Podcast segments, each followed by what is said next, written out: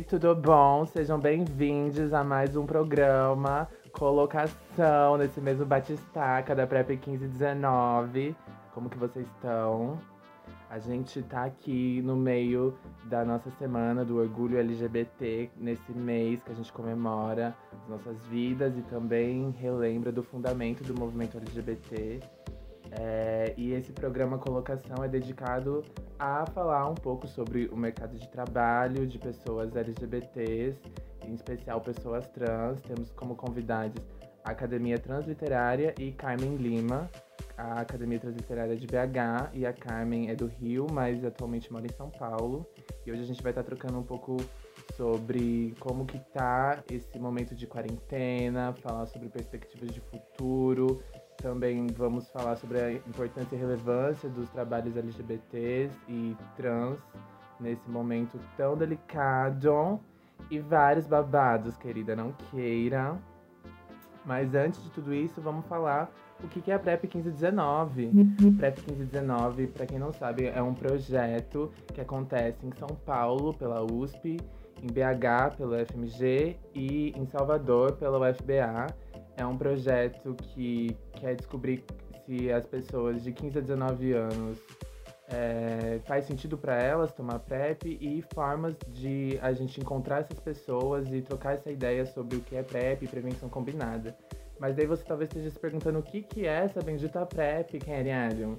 PrEP é um comprimido que você toma diariamente e ele evita que você contraia HIV caso você esteja em uma situação de exposição ao vírus. Então, esse é o babado, o nome é profilaxia pré-exposição e é esse comprimido. Mas lembrando que os projetos da PrEP 1519 oferecem muito mais só do que esse do que a PrEP necessariamente, tem outras formas de prevenção, é, como camisinha, lubrificantes, a própria testagem, também autoteste, é, é, testagens podem ser também no sentido de tanto do HIV, mas também de outras ISTs como sífilis e hepatites, e também um acompanhamento médico e psicológico para quem faz parte é, dessa pesquisa. Então, é, isso é um pouco sobre a PrEP 1519. Quem, quem quiser saber mais, pode buscar aí os Instagrams, arroba você, PrEPSP, o de BH é Nó Deu Match e o de Salvador é Prepara Salvador. Então pode entrar em contato por lá que a gente vai conseguir dar um suporte e responder quaisquer outras dúvidas que sejam as de vocês, Kenny Allion. Salve galera, eu sou a Jo Arlen, é, moro na ocupação estudantil Mofusi, Casa do Estudante, aqui em BH, e faço parte de alguns coletivos aqui da cidade artísticos, né? É, faço parte da Academia Transliterária, que é um coletivo que está produzindo e pesquisando arte a partir de corpos trans, marginais e periféricos. Faço parte do Gallon Fire e do coletivo Pretas T também, né? E atualmente eu estou trampando no Fórum das Juventudes, né? Que é um espaço onde a gente está aí desenvolvendo projetos e trabalhos pensando na juventude periférica, negra e trans aqui da cidade. E os convidados também são da Academia Transliterária, que a gente vai estar tá batendo esse papo, né, sobre trabalho, empregabilidade, todos esses babados que, que circulam em nossas vidas, nossas vivências. É, aí eu vou pedir que cada um se apresente, né? Fale o que está fazendo, o que, que faz da vida, quais os babadinhos que vocês estão desenvolvendo. Fala um pouquinho, quem são vocês? Ai, que babado, né? Tá, o meu nome é Nika Aiker, 35 aninhos, Sou, faço parte também da Academia Transliterária, participo do coletivo Toda Deseu e também sou integrante da ONG Transveste, aluno de teatro do Galpão Cine Horto.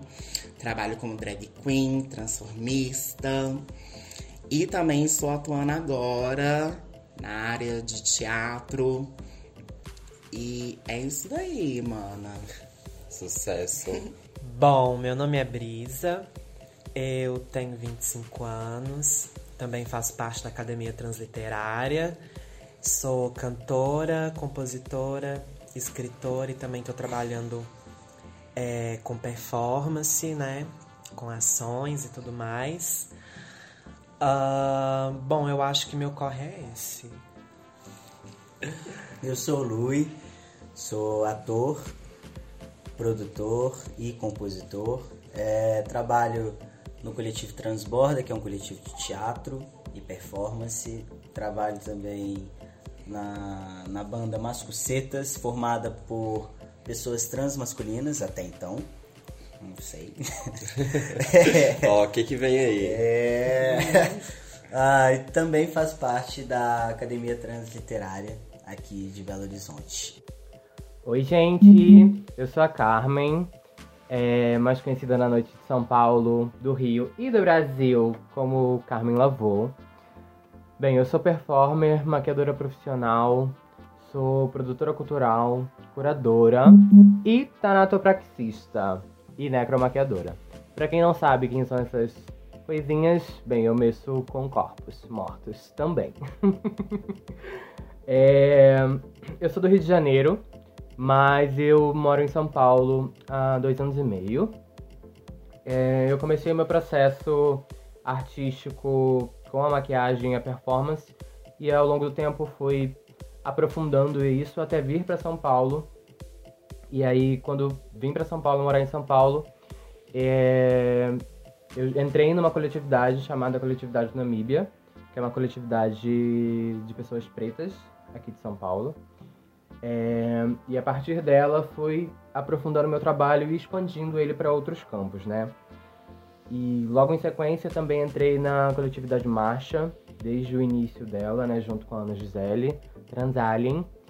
E nós passamos, bem, a Marcha existe já há dois anos, o Namíbia existe há três. E me desenvolvendo dentro dessas coletividades, me tornei produtora cultural e venho desenvolvendo eventos é, ao longo desses anos de vida desses coletivos.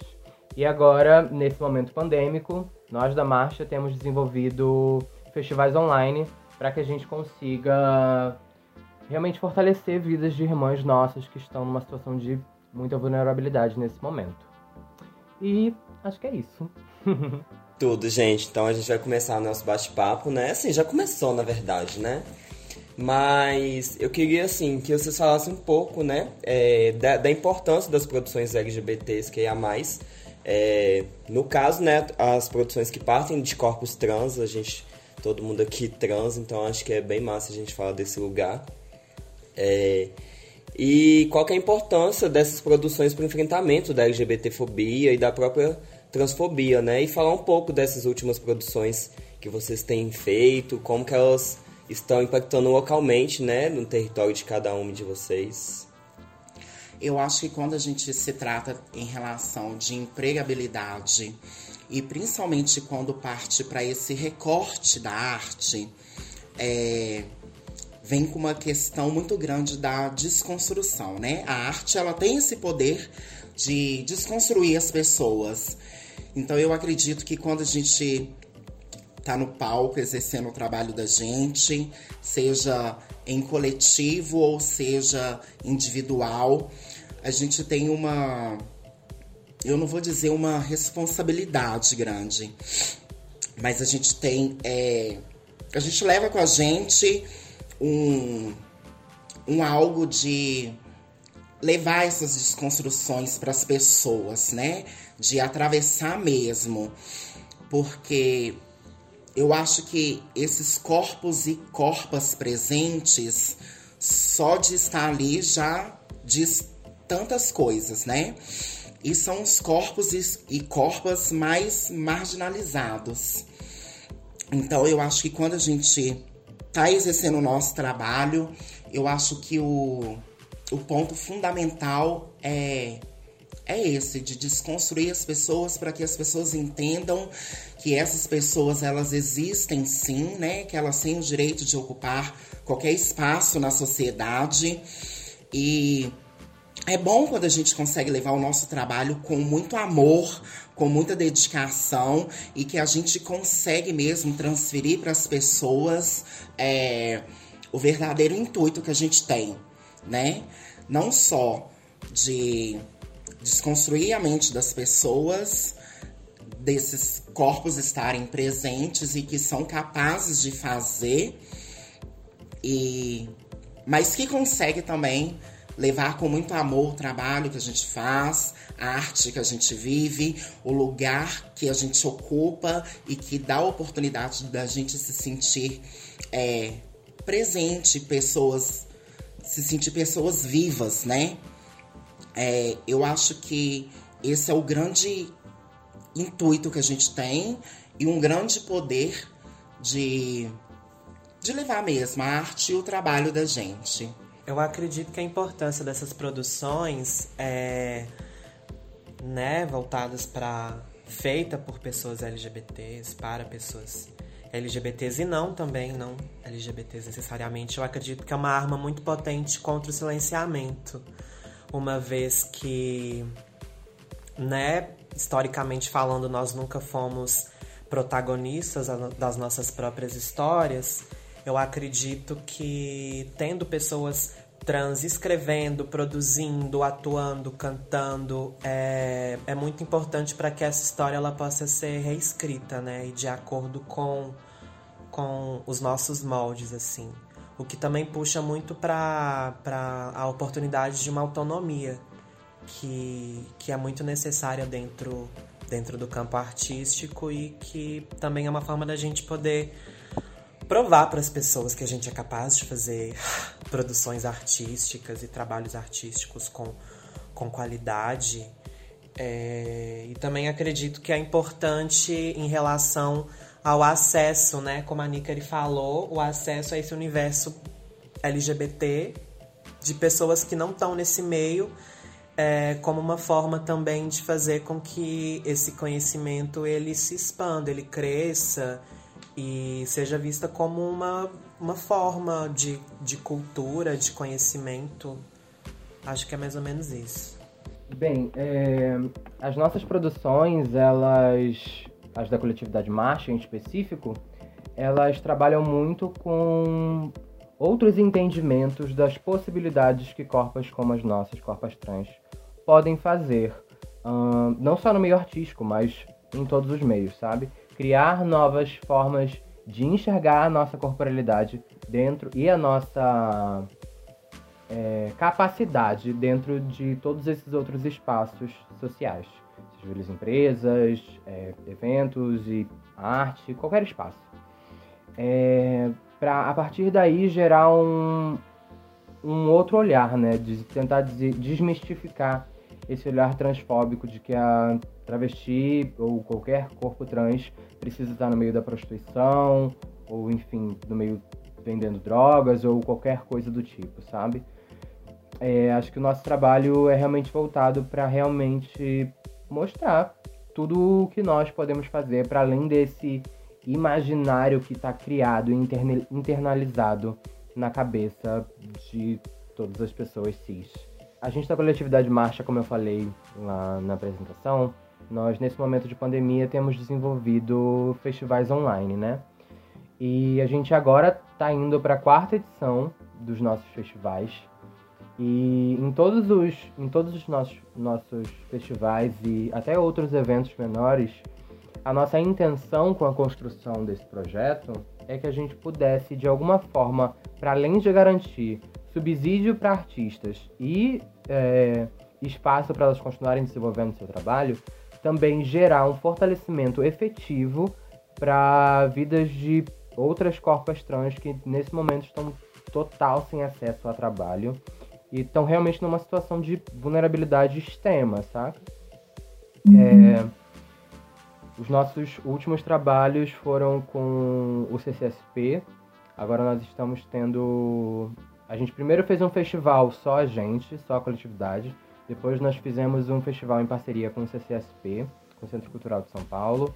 Fizemos com a Taka Night, que é uma coletividade do Pará, na qual nós nos unimos para que a gente também pudesse é, gerar essa, essas formas de fortalecimento em outras regiões do país. E agora, nesse momento, a gente está com o Marcha Pride, que é um festival que está reunindo cinco coletividades, não só, não, de São, não só de São Paulo, mas de Salvador também e do Rio de Janeiro, para que a gente pudesse fazer algo ainda maior e que a gente conseguisse auxiliar é, outras instituições LGBTs espalhadas pelo país. Né? A gente agora, com esse festival, a gente vai ajudar uma instituição no Rio de Janeiro, em Niterói, uma em Salvador e uma em Recife. Uh, a instituição que nós auxiliamos no primeiro festival foi a Casa Chama, que é uma instituição que atua também aqui em São Paulo em prol de vidas LGBTs, não só no, no ramo de eventos, mas juridicamente, conseguindo retificação, conseguindo auxílio em redes de saúde pública. E nesse momento, né, eles criaram esse fundo emergencial e aí se uniram a nós para que a gente conseguisse é, garantir esse dinheiro para que essas, essas cestas básicas fossem distribuídas, né? No, esse primeiro festival aconteceu no dia 4 e dia 5 de abril. A propósito, quem quiser conferir, é só ir lá no canal da Marcha no YouTube, só digitar Festival Marcha. E a gente tem todos os festivais lá, todos os vídeos bonitinhos salvos para vocês. então, esse primeiro festival, a gente conseguiu 42 mil reais. E aí, dentro disso, né, a gente conseguiu essas 100 cestas básicas.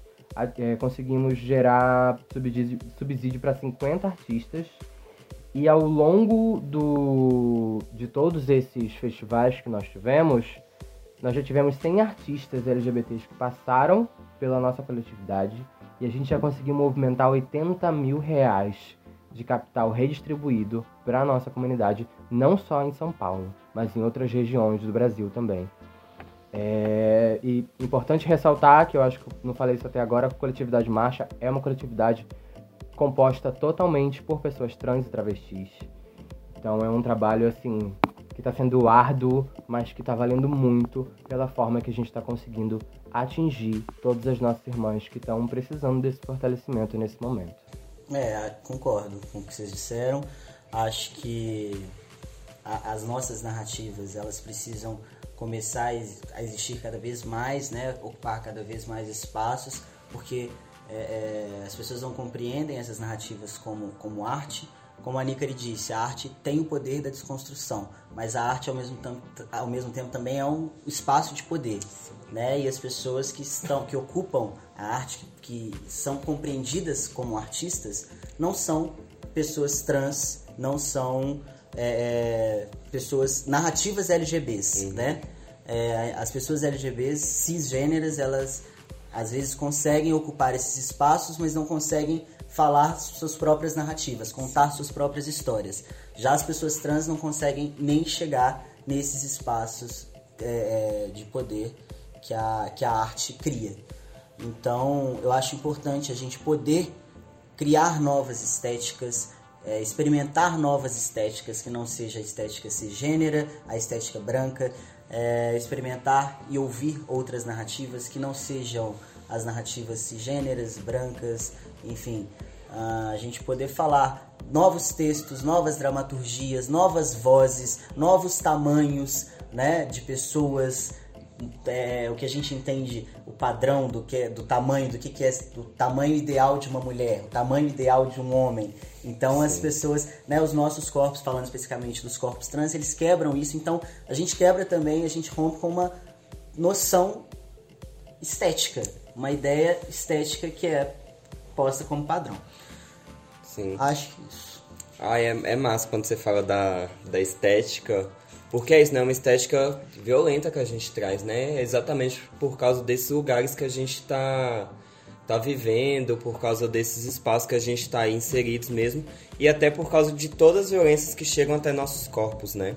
É, se nossos corpos não são recebidos, o que esses corpos produzem é, também não vão ser recebidos, né? Então, assim, eu acho que a criação de espaços a partir de, de novas estéticas, de novas narrativas é essencial.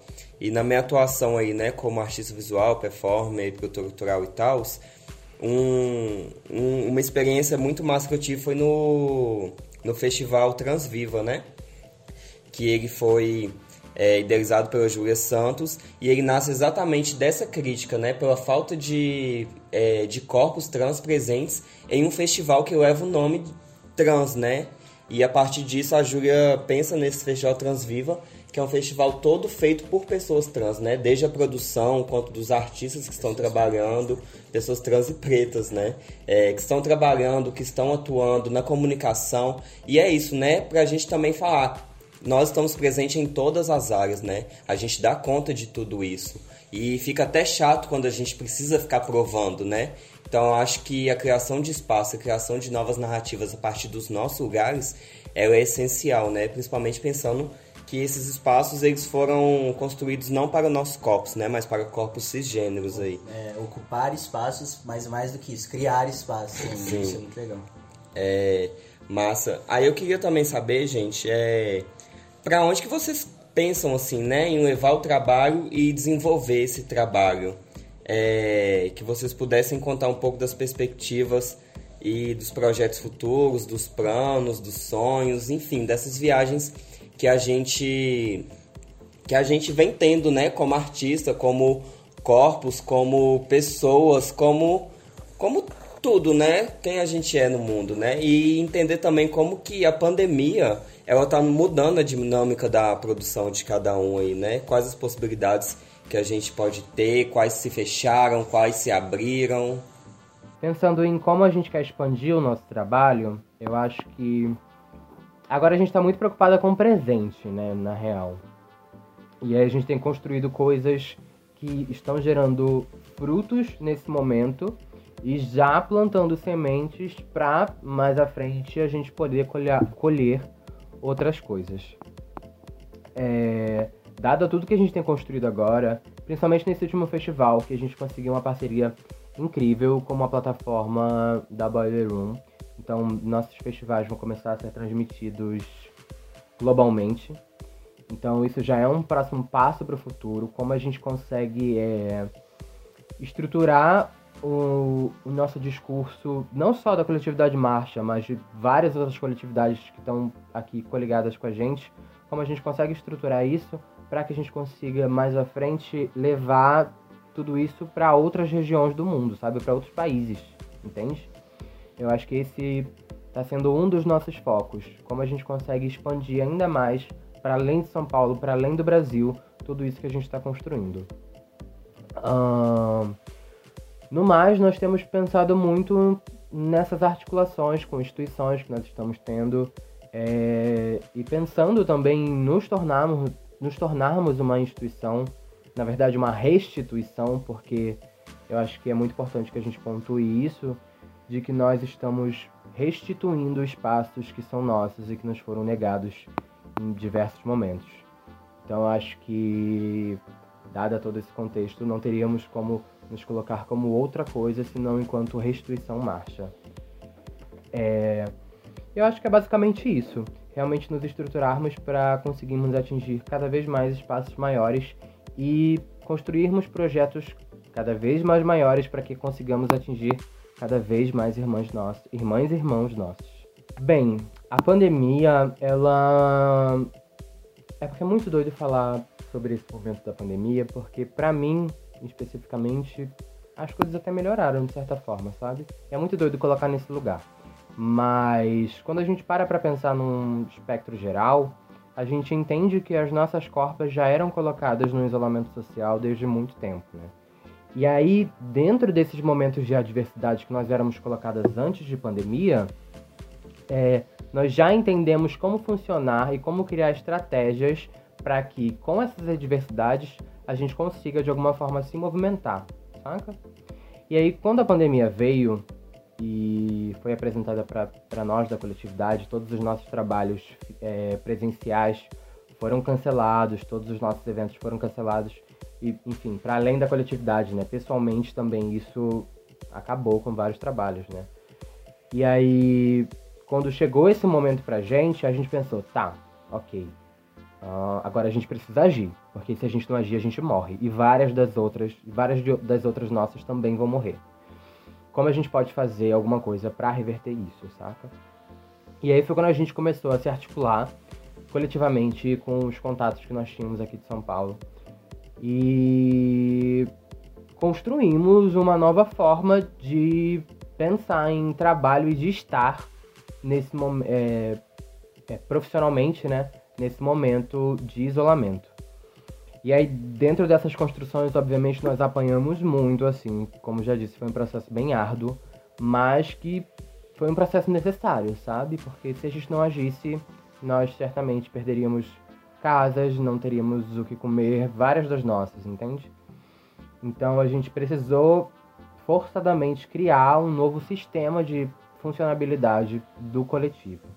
E aí partiu as ideias do festival online, com o financiamento coletivo. Eu acho que a primeira pergunta que você fez sobre sonhos, né? Eu acho que o sonho de, de qualquer pessoa que faz arte, qualquer artista, é construir uma carreira e conseguir viver dignamente com o trabalho que faz, né?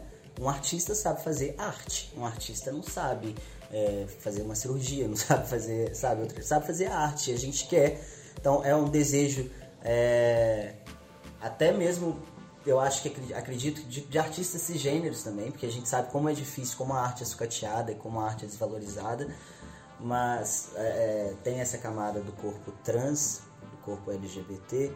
Ah, então a gente, eu, eu pelo menos eu quero construir carreira, eu quero que, as, que a minha arte também seja reconhecida e legitimada como arte, porque existe um termômetro aí que determina quem, quem é artista e quem não é. Uhum. E nesse termômetro cisgênero, eu sou tido como não artista. Ou a minha arte só é lida como arte trans, não como arte. Sim. Porque a arte, quando ela quando fala, ah, isso é arte, quando isso é arte, é cis e é branca, né? Nunca é a minha arte. A minha arte é a arte trans, aí ela é categorizada, tem uma categoria. O cis e o branco é universal. É, é, o transparente, né? E Jamila Ribeiro fala muito isso. E parece que a gente só pode falar desse lugar, né? De trans, é, de, de LGBTs, que é a mais, de preta, ou sei é. lá do que, né? E é isso mesmo. Aí a segunda pergunta que você fez foi sobre a pandemia, né? Uhum. É... Eu acho que a pandemia agora, esse confinamento, ele ele mostra pra gente, ele, pelo menos para mim, ele, ele me mostrou que a única forma de exposição da arte, né, de venda da arte, é através da internet. Então me mostra que eu tenho acesso à internet. Então, se eu não tivesse, eu estaria impossibilitado de fazer arte. Uhum. É, se eu não tivesse recebido o auxílio, eu não poderia fazer arte, eu teria que estar tá fazendo outra coisa. Né? Então, o auxílio me permitiu que eu pudesse criar no meu tempo de criação. Mas aí também tem outras coisas, porque eu também passo a pandemia agora vivendo um luto, né, da perda da minha mãe, então tem um outro tempo, um outro ritmo. Mas acho que tem sido um espaço, mais uma vez, olhando para para a arte que tem sido consumida agora na pandemia, quais artistas que têm as lives lotadas?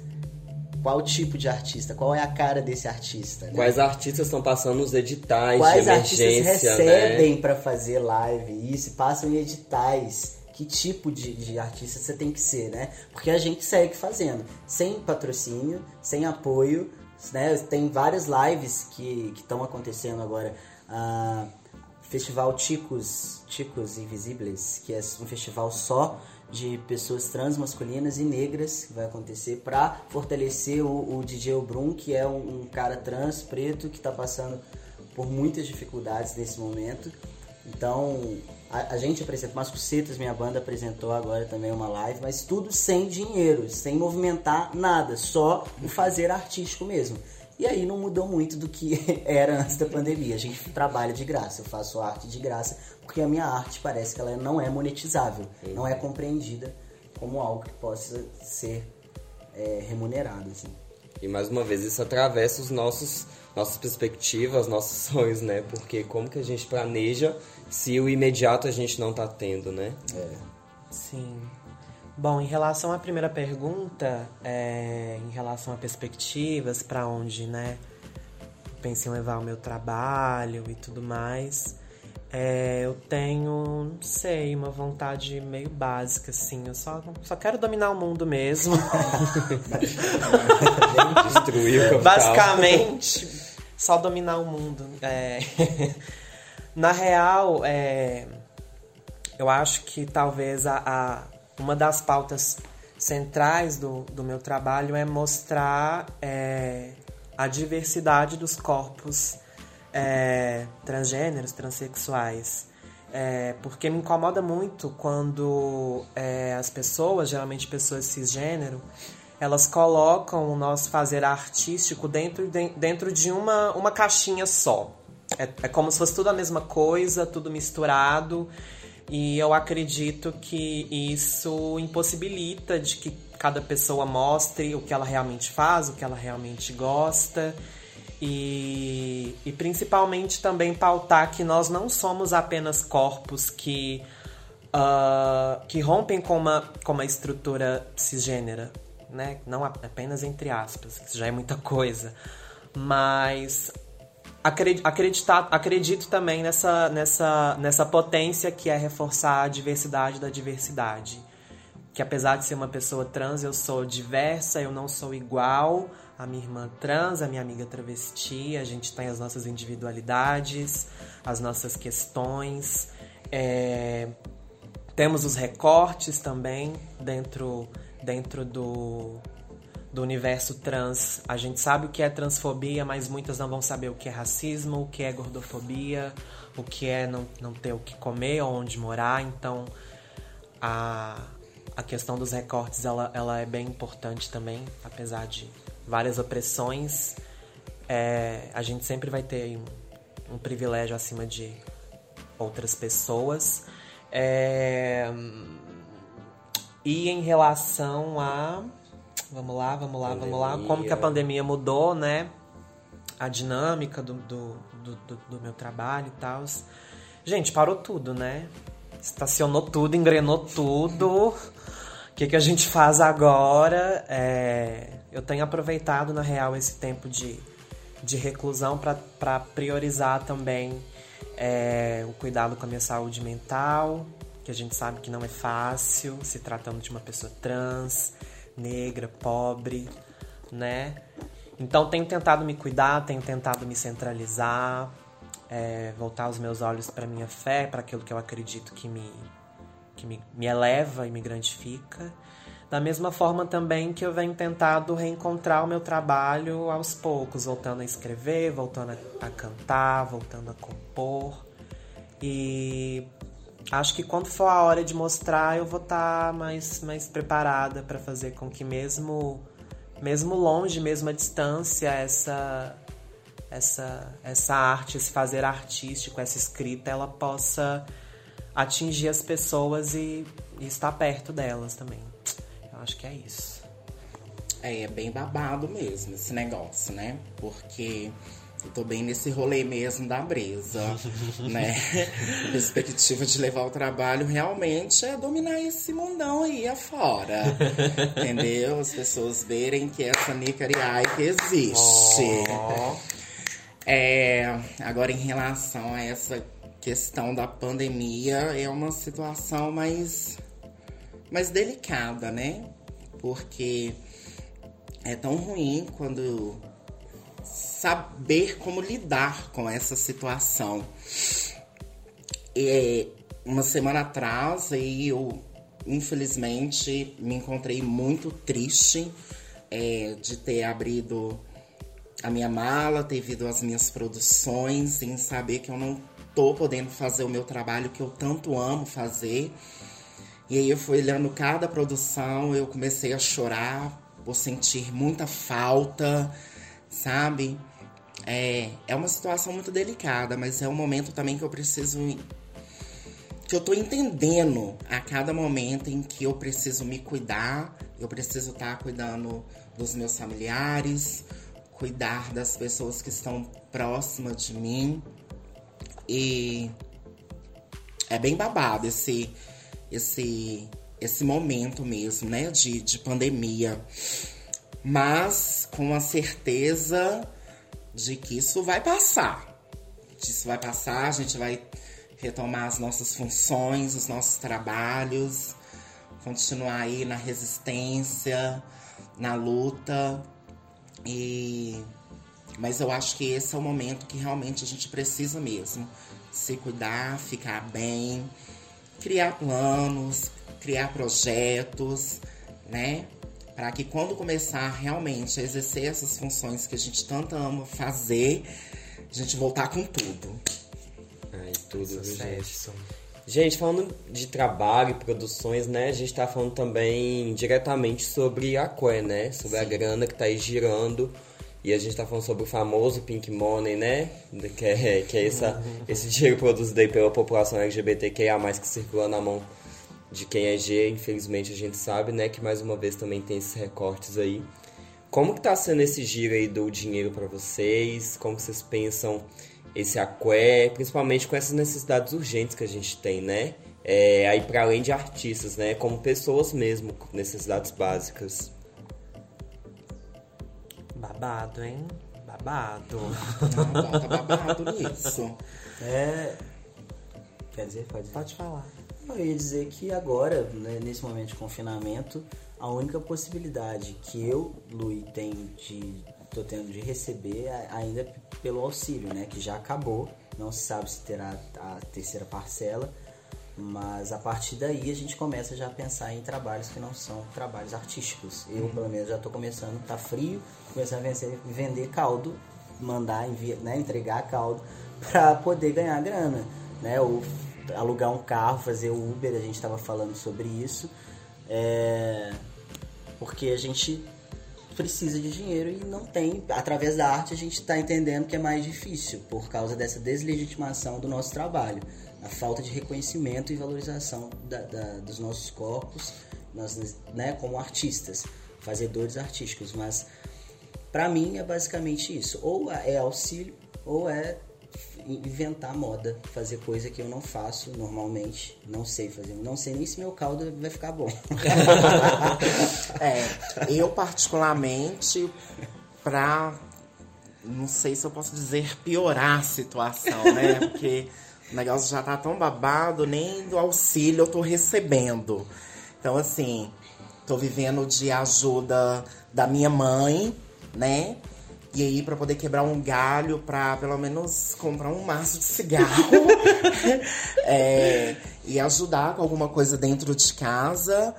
É, fazer meu trabalho como cabeleireira. Então, assim, juntando mesmo esse dinheirinho para poder me sustentar, ajudar dentro de casa. E é o que tá restando mesmo. E é tão triste, né, quando a gente vê que realmente os nossos trabalhos eles não são re reconhecidos como arte, né? E ter que enfrentar tudo isso é babado, mas a gente continua na luta e na resistência, porque é o que resta. Ai, gente, em relação a dinheiro, é assim. Divulgação é muito legal, eu boto muita fé, que bom que a galera divulga, enaltece, parará, parará, parará. Porém, divulgação não paga as minhas contas, divulgação não compra meus remédios, divulgação não paga meu aluguel. Então, é, é complicado quando esse rolê, é, né, o trabalho artístico, ele não é reconhecido como um trabalho. Um trabalho que, como qualquer outro trabalho, me requer tempo, me requer, me requer dedicação, né? E por que que esse trabalho não é, ele não é monetizado, né? Por que que, que, que esse dinheiro não tá chegando na minha mão, Brasil? E sei lá, eu acho que num período difícil como esse, eu não tenho também muitas perspectivas em relação à grana, né? Porque tá tudo parado. É, a gente não sabe em relação às parcelas do auxílio emergencial, se vão ter mais, se não vão ter, se tiver vai ser um dinheiro que vai vir pela metade, né? E é isso, é fazer o que a gente já faz há anos, que é segurar as pontas com o pouco que tem, né? Espero que isso não perpasse por muito tempo. Mas por enquanto a gente tá nessa realidade aí. Bem, ahn, tá sendo engraçado, porque anteriormente da pandemia, obviamente que eu já dava muitos corres e consegui levantar o dinheiro para o meu trabalho, é, para manutenção das minhas contas, na real, né, pessoais. E aí, quando a pandemia veio, eu inicialmente, obviamente, tive um leve breakdown e achei que tudo estaria perdido. Mas obviamente que a força de várias travestis juntas conseguiria transformar essa situação em algo realmente bom. E aí, conforme todo o desenvolvimento do nosso trabalho coletivo com os festivais e com todas as nossas mov outras movimentações, a gente conseguiu, é, no momento de caos, com, é, tipo, conseguiu ter dinheiro, sabe? A gente conseguiu movimentar dinheiro para nós mesmas e para várias outras, saca? Então, acho que a minha relação com dinheiro nesse momento pandêmico está sendo uma relação suave até, está sendo um momento novo na minha vida também. É isso, né, gente? Travesti sempre teve aí fudida aí à margem, então sempre foi babado pra gente conseguir o nosso aqué. Mas nesse momento, felizmente, eu tenho conseguido manter isso na minha vida e conseguido auxiliar outras irmãs minhas, sabe? Irmãs minhas que estão em outros estados, que são muito próximas, não necessariamente estão ligadas com a coletividade marcha, sabe? É... Enfim, é isso, Mona. A gente tá gerando dinheiro não só pra gente, né? A gente tá gerando dinheiro para todas as nossas e ainda mais nesse momento, Mona. O quanto a gente puder ajudar com o mínimo, saca? A gente precisa ajudar, saca? Ah, gente, é isso, né? Tá, tá foda. é, mas aí pensando também, né, nessas produções, nesses rolês que vem tendo aí ao longo da quarentena, né, ao longo desses meses, eu queria que vocês indicassem filmes, produções, séries, é, trabalhos, festivais, que vocês acham que que está sendo necessários, né, falar sobre nesse período e até também para que as pessoas possam acessar esses trabalhos, né? Para que a gente pense na remuneração mesmo, né? Não somente como, igual a Brice falou, como divulgação, mas como acesso para que a gente possa também tentar fazer com que essa galera tenha dinheiro para continuar produzindo. Ai, sucesso. Bom, eu vou indicar uma dona que não é daqui do Brasil. Eu até anotei o nome dela aqui para ver se eu vou pronunciar certo. É, ela é uma mulher trans, o nome dela é Marissa Martinez. E a história dela me chamou a atenção porque ela é uma mulher trans dentro do universo do metal. Que, enfim, a gente não discute tanto, né? A questão da representatividade dentro de, de outros nichos ou outros núcleos. E. Enfim, eu fiquei muito feliz com quando eu fui pesquisar um pouco sobre a história dela, né? Enfim, ela já tinha uma banda antes de passar pelo processo de transição e mesmo após o, pro, o processo de transição, ela continuou sendo vocalista e guitarrista de uma banda de grindcore. Grindcore ele é uma uma vertente do metal que é um caldeirão com vários babados, tem hardcore punk, anarcopunk, heavy metal, enfim. É, eu achei interessante trazer essa, essa história dela para mostrar justamente essa questão que a gente sempre fala que a diversidade dos nossos corpos, né? Ela não é uma, uma mina trans que tá usando uma peruca colorida e cantando pop music, o que eu não tenho nada contra, a gente consome também. Mas é importante mostrar é, que tem outras corpas ocupando outros espaços também, tem gosto para tudo. Vai ter travesti no heavy metal, vai ter travesti no pop, no rock, no soul, no funk, no jazz. E é isso aí. Inclusive, eu vou deixar o nome da banda dela, de uma das bandas dela na real, é Cretin. C-R-E-T-I-N. Cretin. Uma banda de grindcore que é liderada por uma mulher transexual. Essa é a minha indicação.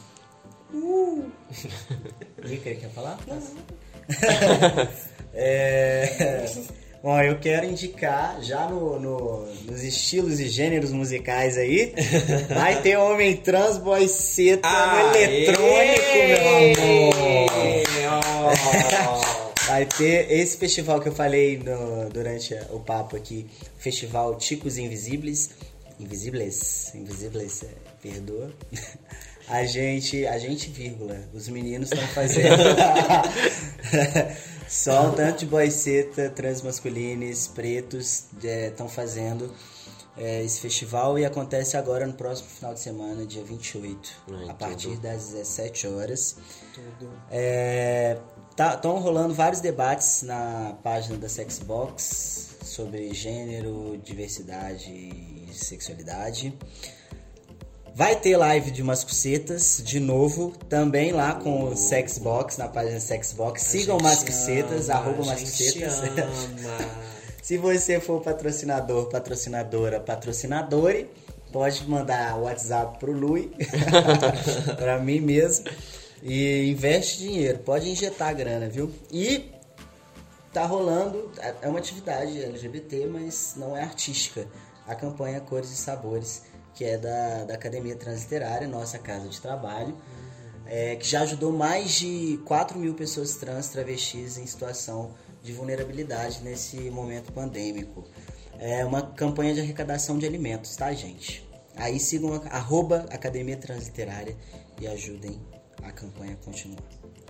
Bem, acho que eu vou começar indicando para vocês irem dar uma olhadinha no perfil de uma casa de acolhimento de pessoas trans chamada Casa Transvivência, lá de Florianópolis, que nesse momento estão passando por extremas dificuldades. Então é muito importante que vocês doem para essa galera, mas também conheçam o trabalho dessas pessoas que estão lá desenvolvendo arte e muitas outras coisas. Então, cola lá no Instagram, na arroba Casa Transvivência, dá um fortalecimento em todo mundo lá. Hum, indico para vocês ouvirem uma palavra de bênção e de prosperidade travesti. Conheçam o trabalho de Ventura Profana, que eu acho que muitos dos ouvintes desse podcast com certeza já devem conhecer. Mas para você que não conhece, que tá aí perdido na luz de Deus, meu bem, corre pra escuridão de Daisy. Vai lá, dá um cato no trabalho de Ventura Profana Conheço também o trabalho de Jupe do Bairro. Ela acabou de lançar um EP incrível de Corpo Sem Juízo. E no mais, indico os vídeos do Festival Marcha, porque são trabalhos impecáveis, impecáveis.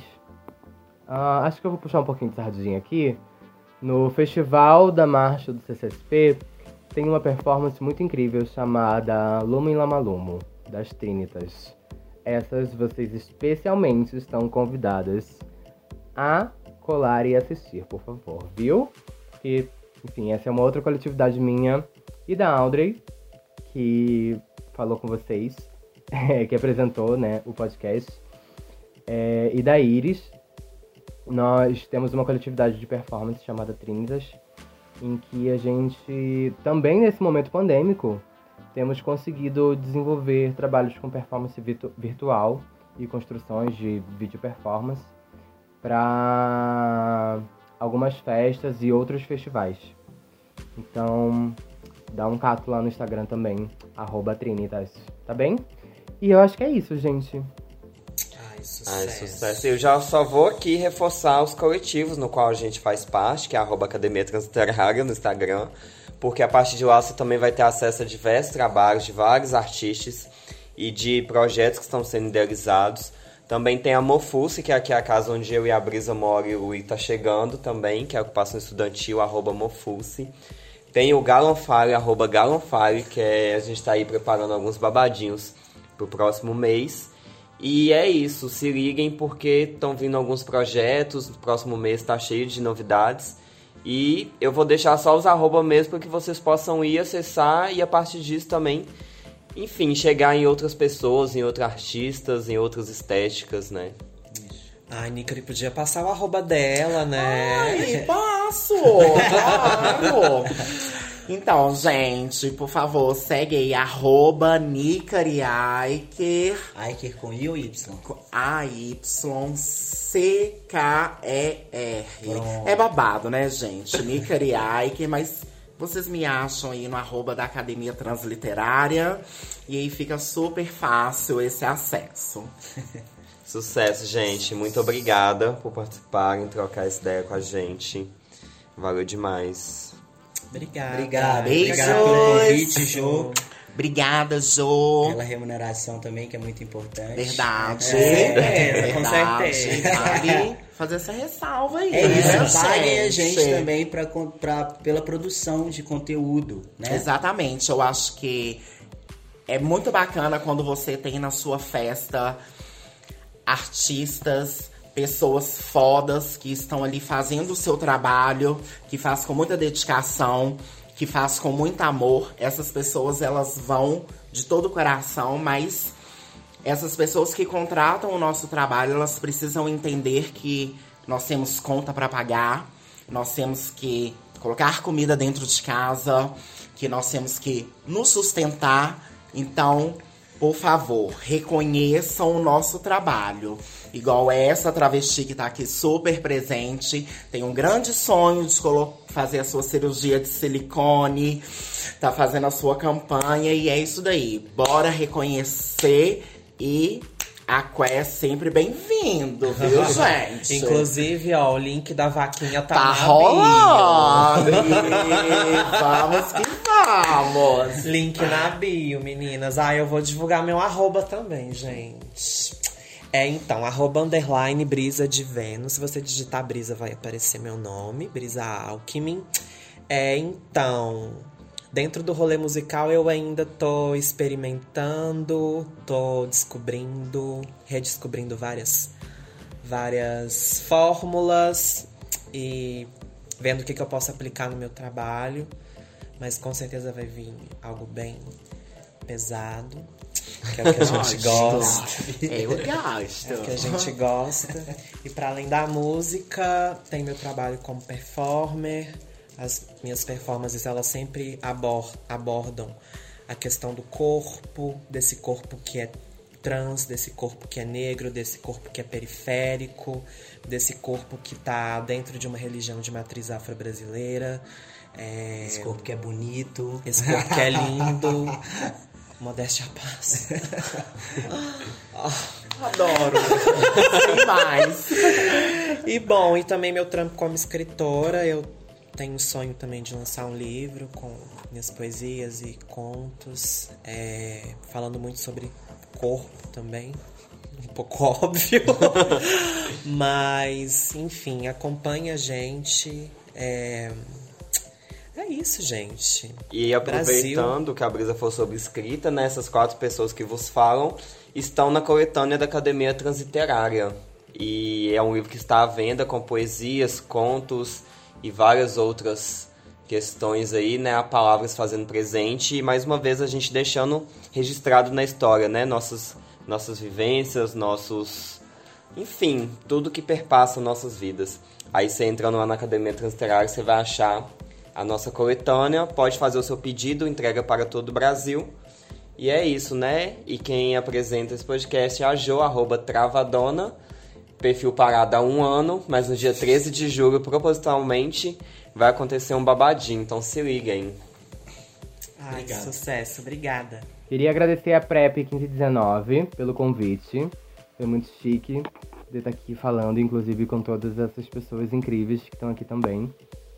É muito importante que nesse momento a gente pense em união e fortalecimento eu vou sempre bater nessa tecla, gente, porque é muito importante que a gente esteja unida, criando uma rede de afeto, cuidado e fortalecimento material também, para que a gente possa realmente cada vez mais se fortificar nessa caminhada, que ainda está sendo uma caminhada em passos lentos, dada ao todo o contexto geral que a gente está vivendo, né, político e social. É então eu sempre, como falei, vou bater nessa tecla de que a gente precisa estar unidas e se fortalecendo. Então pensem nisso, gatas. Cola lá, arroba Festival Marcha e descubra como vocês podem fortalecer a vida de uma pessoa trans. Corre lá no Instagram, no arroba da Casa Transvivência e descubram como vocês podem fortalecer uma pessoa trans. E procurem outras instituições e saibam como vocês podem fortalecer a vida de pessoas trans. Ah, gente, meu arroba é arroba underline suspiriorum. É um pouquinho difícil, mas é só pensar em suspiria. E aí, suspiriorum, tá? Hum, é isso, lá no Instagram. Só me seguir, tá bom? Eu acho que é esse o recadinho. Beijinhos do inferno.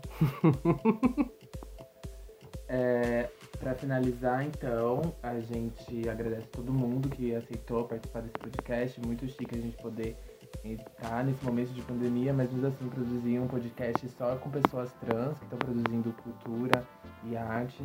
É muito importante a gente reconhecer e propagar as vozes, ecoar essas vozes de pessoas trans, pessoas negras que estão produzindo nesse momento tão complicado e produzindo conteúdo de qualidade, né?